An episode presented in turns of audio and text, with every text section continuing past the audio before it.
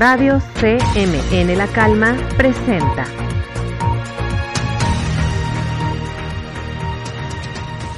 A un año de confinamiento, el mundo ha cambiado drásticamente. Nuestras vidas no han vuelto a ser las mismas. Las mascarillas se volvieron parte de nuestra vestimenta y el desinfectante se volvió nuestro perfume. Todas las personas nos llenamos de miedo al salir a las calles y vivimos con la incertidumbre de qué escucharemos cada día en las noticias. Cada país ha tomado medidas diferentes para procurar el bienestar de sus habitantes, y el nuestro no ha sido la excepción, aunque a veces esas medidas no han sido las mejores.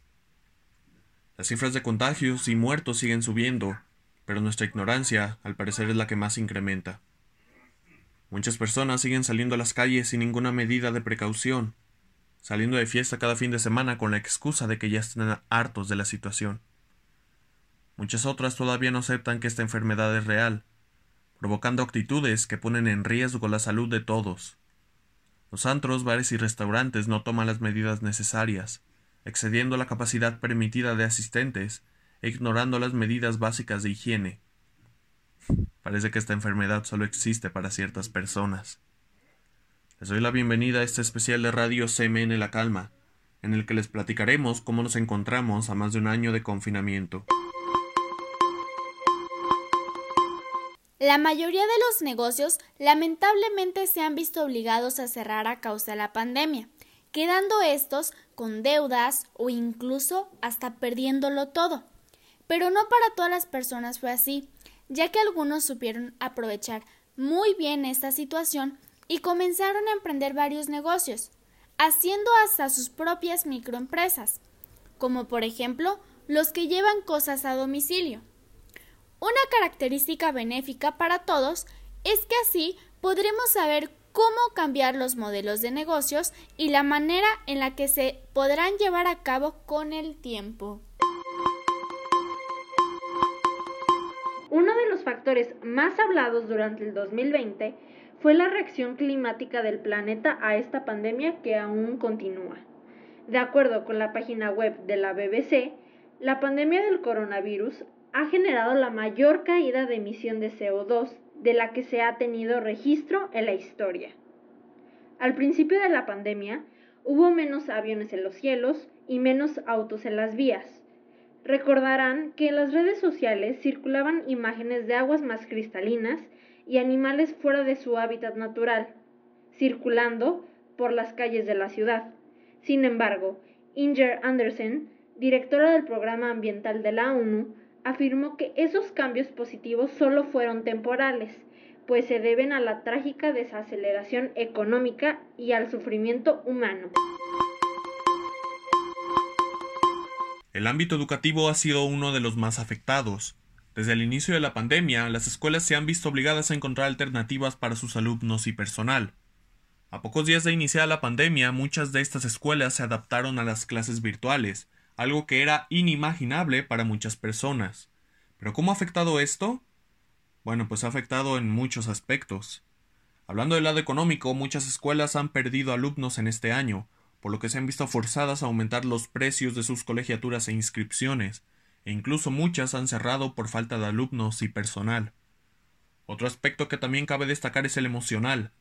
Muchos alumnos han sufrido con esta modalidad de clases, argumentando que es más cansado que las clases presenciales, un factor importante por el que muchos se han dado de baja de sus escuelas. Sin embargo, también hay quienes argumentan que las clases virtuales son mucho más fáciles que las presenciales y que no tienen urgencia alguna por regresar a las escuelas. Durante todo un año de pandemia, la Secretaría de Educación Pública y el gobierno de nuestro país han confirmado el regreso a clases en numerosas ocasiones. Sin embargo, seguimos esperando el momento en el que podamos regresar. Muchas personas aseguran que las clases presenciales regresarán a inicios del siguiente ciclo escolar, e incluso nuestro presidente Andrés Manuel López Obrador ha asegurado que el regreso a clases presenciales se dará antes de que termine el ciclo escolar actual. Mientras eso ocurre, los invitamos a seguirse cuidando para que realmente podamos regresar lo más pronto posible.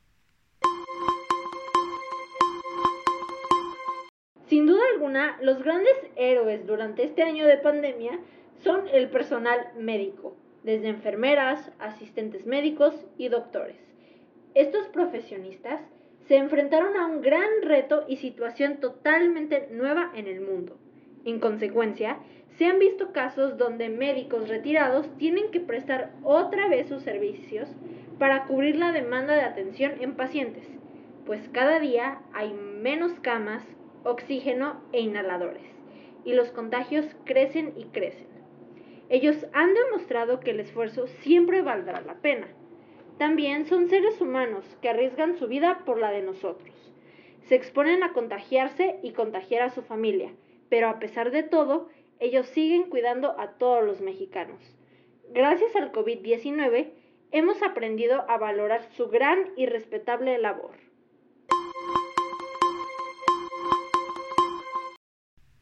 Ante todo esto, es normal que muchas personas presenten afectaciones en su salud mental. Por eso considero importante mencionar distintas líneas de contacto a las que pueden acudir en caso de ser necesario. Primero les dejo el contacto de la línea de la vida, centro de atención del gobierno en el que les pueden ayudar a resolver problemas de miedo o ansiedad. Pueden contactarlos las 24 horas del día al teléfono 800-911-2000. Repito, 800-911-2000. Y pueden encontrarlos en Facebook como La Línea de la Vida MX. Otra alternativa es la Unidad de Inteligencia Epidemiológica Sanitaria, Pueden encontrarlos marcando al 800 00 44 800, extensión 4. Repito, 800 00 44 800, extensión 4.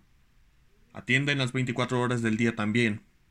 Y finalmente, para los niños y adolescentes tenemos la Asociación Mexicana de Psiquiatría Infantil. Pueden contactarla marcando al número 55 1373 7954. Repito, 55 1373 7954. Como pudieron ver, la enfermedad continúa cobrando la vida de miles de personas, y por eso yo los invito a seguirnos cuidando, a seguir tomando en cuenta cada una de las medidas sanitarias y sobre todo a que no bajemos nunca la guardia. Sé que muchos nos encontramos hartos de la situación, pero si seguimos cuidándonos, el fin de esto llegará más rápido de lo que creemos. Me despido no sin antes agradecerles el habernos escuchado. Les recordamos que la siguiente semana regresamos a las transmisiones normales de Radio CMN La Calma. Radio CMN La Calma presentó.